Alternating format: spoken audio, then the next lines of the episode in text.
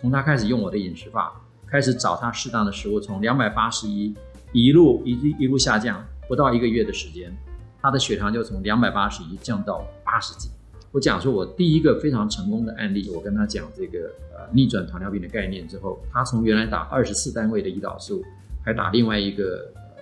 这个针剂叫做胰妥善，然后吃了三种的口服药，到后来到现在他总共花了八个月的时间，完全脱离胰岛素。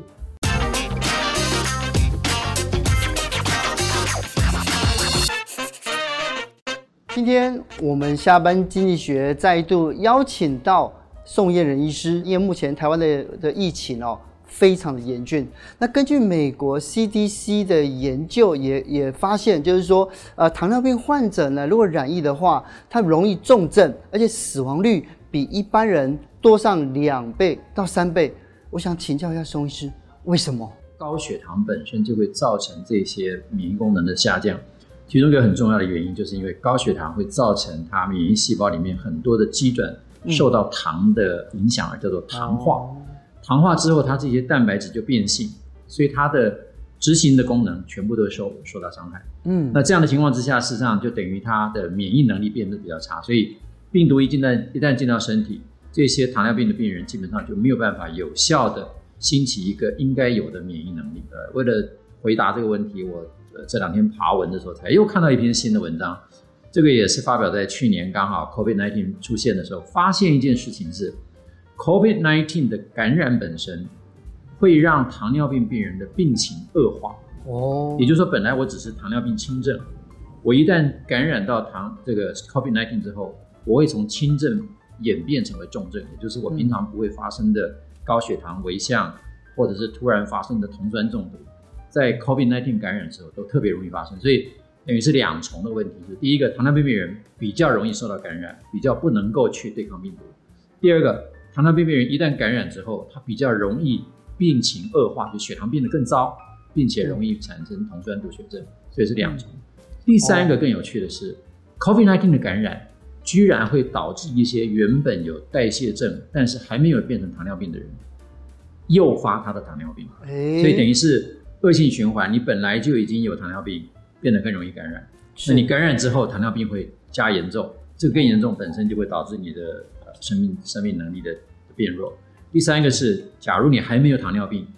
这个时候得到了 COVID-19，你反而会爆发糖尿病。我们一直以为糖尿病是年纪大的人才得，就后来发现，哎，其实它年龄层是非常非常的广，这里面有好多的迷失，医生可以帮我们来解释一下吗？我最近的的病友最年轻的，事实上是一个十五岁的孩子。十五岁的孩子，对对，所以其实可以这么年轻。那我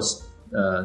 在接下来年轻的族群，从二十二岁到二十九岁，大概也占我的病人里面的十分之一左右。也就是说，十分之一，十个里面就有一个是年轻的，而且是三十岁以下。哦，所以其实比例上面算是相当高，嗯、反而而且它的严重程度。反而是这些年轻的病人，他一来的时候，那个糖化血色素是非常可怕的。我曾经有一个大概呃四十出头的病人来，他来的时候糖化血色素，你们大概从来没有听过这个数字。你们听到糖化血色素大概七啊八就算是控制不好，对不对？八点五以上就算是很严重，九都是我们都讲说，哎呀，你怎么血糖那么糟？我那个病人来的时候，糖化血色素是二十点八，二十点八。对，所以那个其实是是很年轻的病人，有的时候他他真的因为不知道他的状况这么严重，嗯，他忍着，也就是说他常常会忽略他的症状，嗯，啊，不像老年人，他一不舒服他会他会有感觉，嗯，那另外老年人其实或者说到了五六十岁之后，通常他会有那个警觉性，觉得最近身体不好，他会去检查一下，嗯，年轻的人常常会盯着，等到他真的不行了。一检查的时候才发现很严重，所以这个是呃年轻力壮会不会得糖尿病？现在第一个回答您的问题就是年年轻人其实得糖尿病的机会越来越多，很多人是没注意。哦、是。第二个问题是你你你问的是说，呃，是不是一定要吃打吃药打胰岛素才能够控制血糖？这个其实是非常重要的题目啊。今天是礼拜五嘛哈，嗯，呃，礼拜二礼拜二才来了一个病人，这个病人呢其实是。一个多月以前，就是五月初才被诊断为糖尿病。哦，然后一诊断为糖尿病的时候，他糖化，他的空腹血糖是两百八十一。我为什么记得那么清楚？因为是前天才发生的事情，两百八十一。然后呢，他就去医院，然后医生就开药给他吃，然后他就赶快去爬文，说有没有其他糖尿病的解决的方案，然后就爬到我的文章，然后他就试我试了我的饮食法，然后他其实礼拜二来的时候，只是想拿我在网络上分享的那个血糖记录的方式，因为我讲过七段血糖嘛，我说你每天记录餐前、餐后、餐前、餐后，测三餐加睡前的血糖，把饮食的方法写下来，吃的什么东西写下来，你就会知道吃了什么东西血糖会高。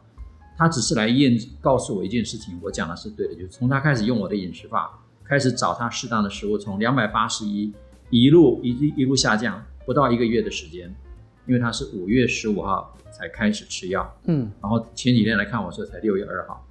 他的血糖就从两百八十一降到八十几，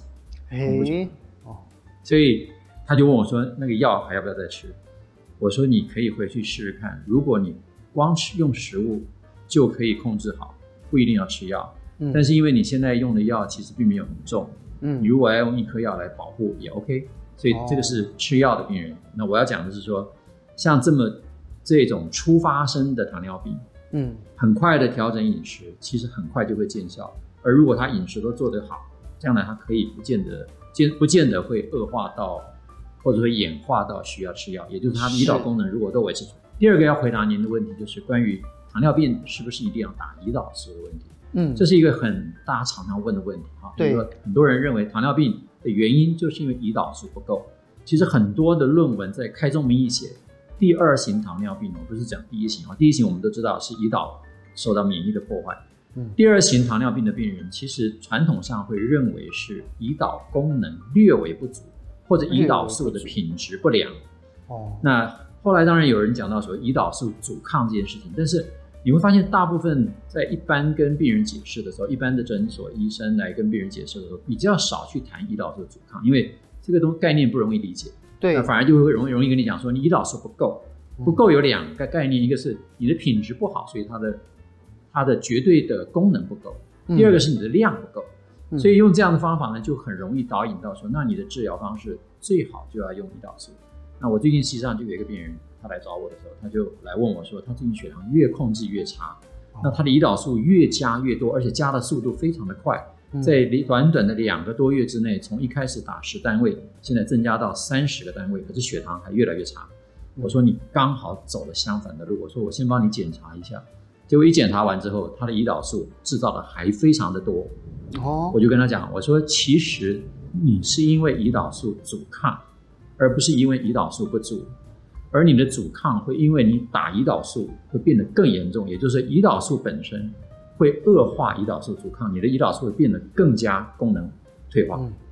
所以更好的做法是应是应该用饮食来控制，也就是跟他，我就跟他是跟他讲食物跟血糖的关系，嗯，一样。所以刚刚回答这个这个问题的方法就是说，胰岛素，呃，糖尿病病人是不是一定需要打胰岛素？嗯，要看你的状态啊。那其实我。曾经在网络上也分享过，说糖尿病的病人，我们现在讲二型糖尿病，好像一个笼子把所有的成年人的糖尿病都叫做二型糖尿病。嗯，可是二型糖尿病病人里面，你仔细去分才知道，它其实有胰岛素阻抗极高的，但是胰岛素呃功能正常的。哦。第二个是胰岛素很高，但是胰岛素呃的功能缺损。是。第三种人是比较老的那种人，就是好像很多老年人到了末期之后。他的胰岛真的开始退化，嗯，那那一种人，当他的胰岛功能退化到一个程度，胰岛素开始不够的时候，这种人才需要打胰岛素。嗯、那么，怎么样来判断这个人大概有机会或没有机会离开胰岛素？大概从他的胖瘦，越瘦的大概越难离开胰岛素。哎，对，胰岛素本身它就是一个让脂肪可以储存的荷尔蒙，所以你会发现这个患者如果本身是一个很瘦的人。那他大概胰岛素的的功能就变得比较差。等到他需要打胰岛素的时候，他即使用二一一，只可能减少胰岛素的用量，可能无法离开。但是我对于比较胖的患者，大概都很有把握，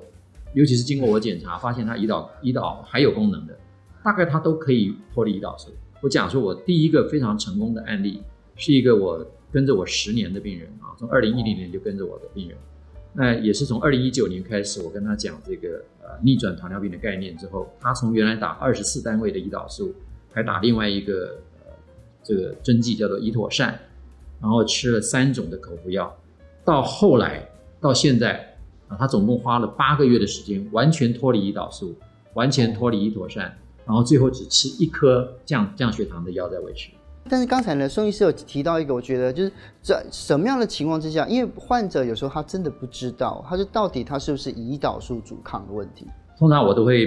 到绕到病人的背后去看一下他的脖子，那脖子那边如果黑黑的一道。啊，那很多人，很多甚至很多年轻的孩子，比较胖的孩子，就会有很明显的这个胰岛素阻抗的现象，常常会以为是洗不干净，可是明明他怎么洗都都不会不会褪色，那这就是一个啊胰岛素阻抗的一个皮肤的变化。这个在当初胰岛素阻抗这个名词提出来，或者说这个观念提出来作为慢性病的机转的那个糖尿病大师叫做 Dr. Reaven 雷文，台湾翻译成为雷文教授。呃，他在一九八八年的时候有很重要的一个演讲，就是讲所谓的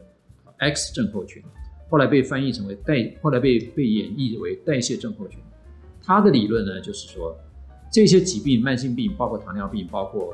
肥胖症，包括高血压，包括动脉硬化，它的背后都是胰岛素阻抗。那胰岛素阻抗的病人都会有胰岛素过高的现象。他有一篇文章，实际上一篇论文专门在讲一件事情，说胰岛素阻抗与高胰岛素血症，他说：“You can't have one without the other。你一定，你有胰岛素阻抗的人，你一定同时有高胰岛素症。所以，胰岛素是一个很奇怪的荷尔蒙，就是说它平常是我们需要的荷尔蒙，它需要作为储存。但是当它量大到一个程度的时候，它容易在腰部堆积脂肪。所以，胰岛素阻抗的人，胖的人就会就如果说如果说腰围变厚的人，就有可能在胰岛素上的分泌。”就是可能要注意喽，对，所以我为什么讲说一个第二个简单的外观上面来判断你是不是有胰岛素阻抗的方法，就是把你的腰围除上身高，如果大于零点五，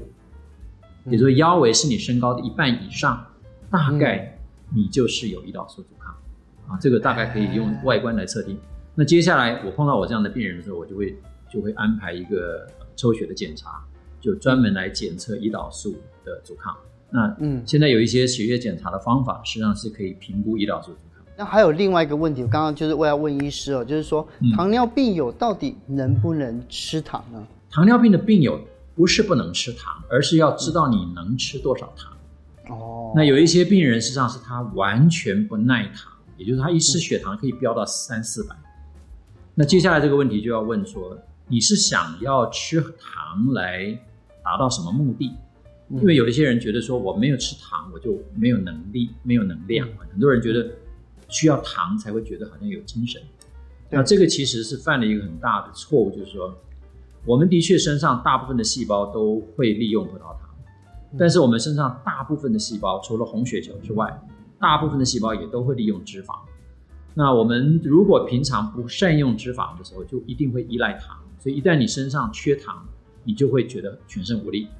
所以糖尿病的病人有一个状态，尤其到了末期的糖尿病，他必须要靠胰岛素的时候，那他的确会发生一个问题，他的糖的运用是有问题的，他身体无法利用糖。这个时候他需不需要吃糖？他可以吃糖，但是他必须要注意他的胰岛素的剂量，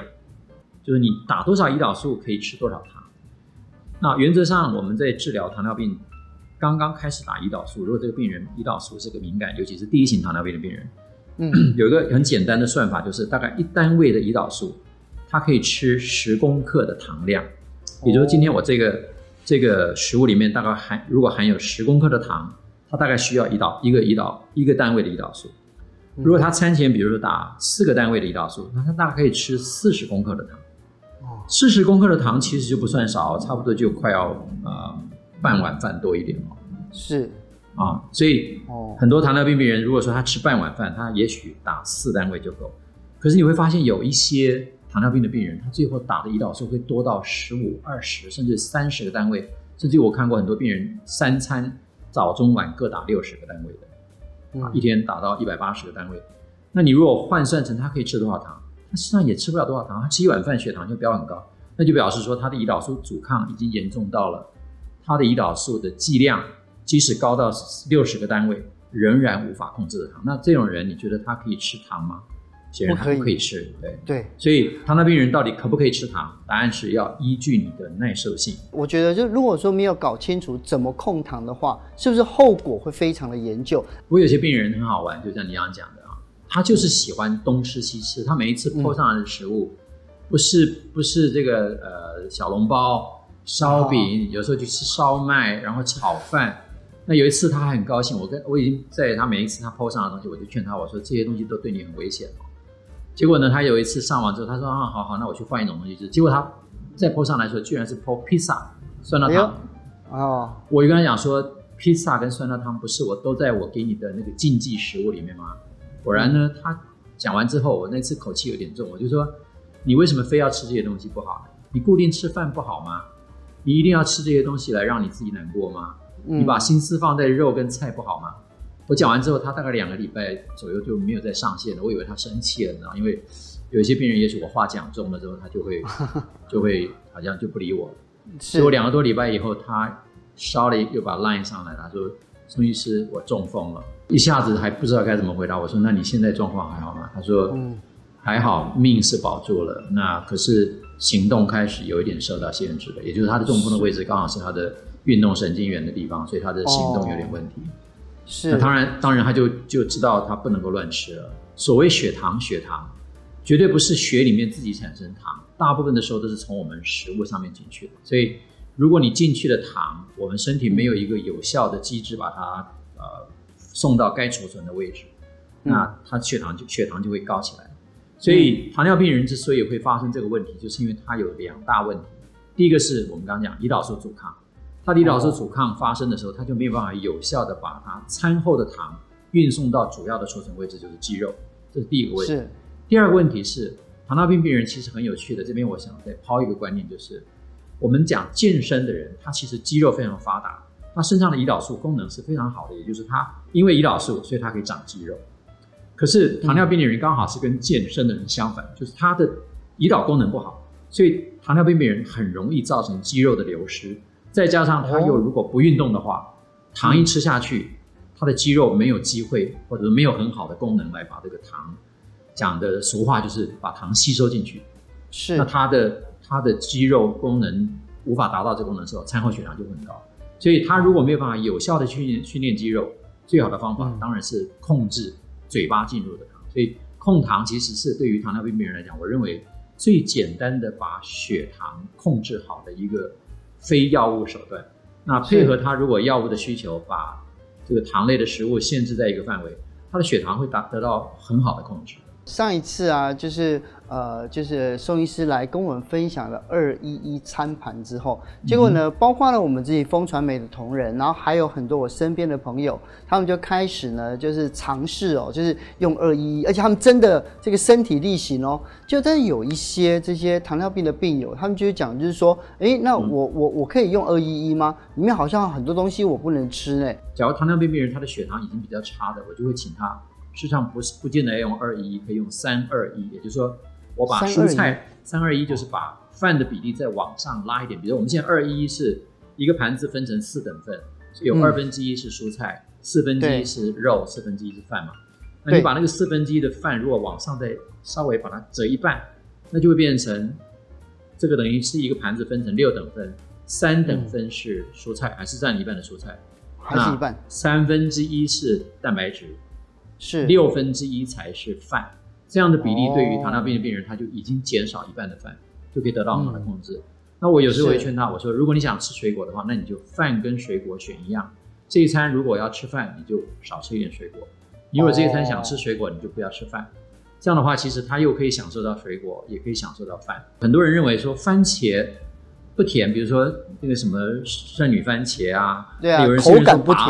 哎，芭乐不那么甜呐、啊。但是其实你如果看芭乐的糖量是非常可怕的，所以哦，呃，千万不要从口味风味上面来判断它的糖量。关于其实二一一餐盘，我还有最后一个问题哦，就是因为很多人哦，例如说，哎，他一半吃了蔬菜，然后呢，哎，这蛋白质的比比例也拉高，把淀粉的量减低，可是他们觉得说，哎，因为这样子口味呢，好像有一点清淡，所以他们盐。跟那些酱油啊、sauce 的分量就加重了。那关于医关于这件事情，医生有没有什么样的建议？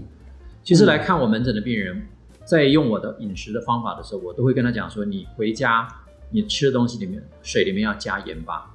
哦，为什么要加盐巴？很有趣哈，因为我们的胰岛素在我们这种饮食方法之后，它的胰岛素分泌的量会下降。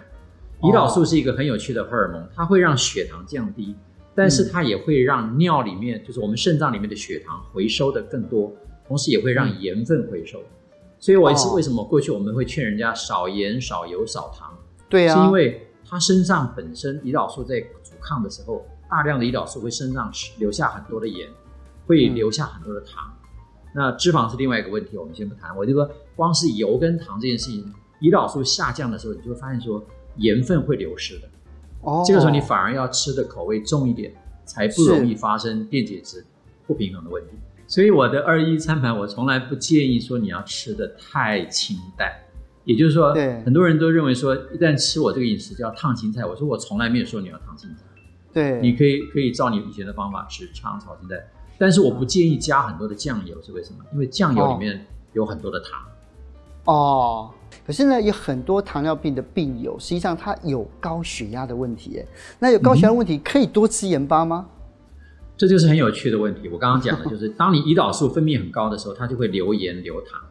嗯，流盐流糖，你就会血压变高。可是当你想办法用饮食的方法，让你的胰岛素不需要那么多，胰岛素降低的时候，你就会排出盐，排出糖。这个时候，其实我有很多的病人用我的饮食方法之后，他会发生低血压，是因为他的盐分流失了。这个时候他反而需要吃一点盐，喝一点水，让身身体的这个呃血容量增加，电解质增加，他才能够维持他的血压。那最后面呢，当然呢，就是我们还是要请这个医师哦，跟广大的糖尿病友的呃这些病友或者是家人跟他们分享，就是到底在这一段时期间，疫情期间，这一些病友们应该注意什么？OK，第一件事情还是回归我们平常的饮食，你一定要把你的血糖控制好，嗯、千万不要因为宅在家里就懒得去料理食物。我最近发现有很多跟我视讯的这个患者，发现说这两个礼拜宅在家里之后，就开始大吃淀粉、泡面、面包，泡面容易取得的东西，因为因为买菜不容易，要出去一趟买菜不容易，就。就开始懒散了，开始走这种方便的路线，觉得说，哎呀，反正吃一下可能没有关系。那我们要知道，糖尿病的病人，他你平常实际上就该控制血糖，就该控制这个糖的摄取。这段时间仍然应该要注意这个问题，所以千万不要松懈。第二件事情，千万要注意到，不要让自己轻易的生病啊，不管是因为温度的问题，因为湿度的问题，因为睡眠的问题，因为压力的问题。千万不要让自己生病，所以不要再在在家里突然失去了上班的时候的那个规律，就开始熬夜啦、嗯、看电视啦、很晚睡觉啦，这个都会让你的免疫能力变得更低。第三个当然就是说，如果你出去跟任何人接触，出门一定要按照我们现在三级防护的规定，一定要戴口罩。嗯、可能你呃糖尿病病人因为更更加的脆弱，防防护要更多点，甚至戴个戴个那个防护面罩，我都不反对。我我觉得是尽量做好防护。那今天非常感谢宋医师来接受这个就是我们的访问哦，而且下面呢应该有很多的网友们都有留言，那这些问题呢就我们会诊一下，不一定下一次呢还可以跟宋医师再来请教，好不好？那今天就谢谢宋医师喽，谢谢，非常高兴，谢谢谢谢，谢谢，拜拜，拜拜拜拜。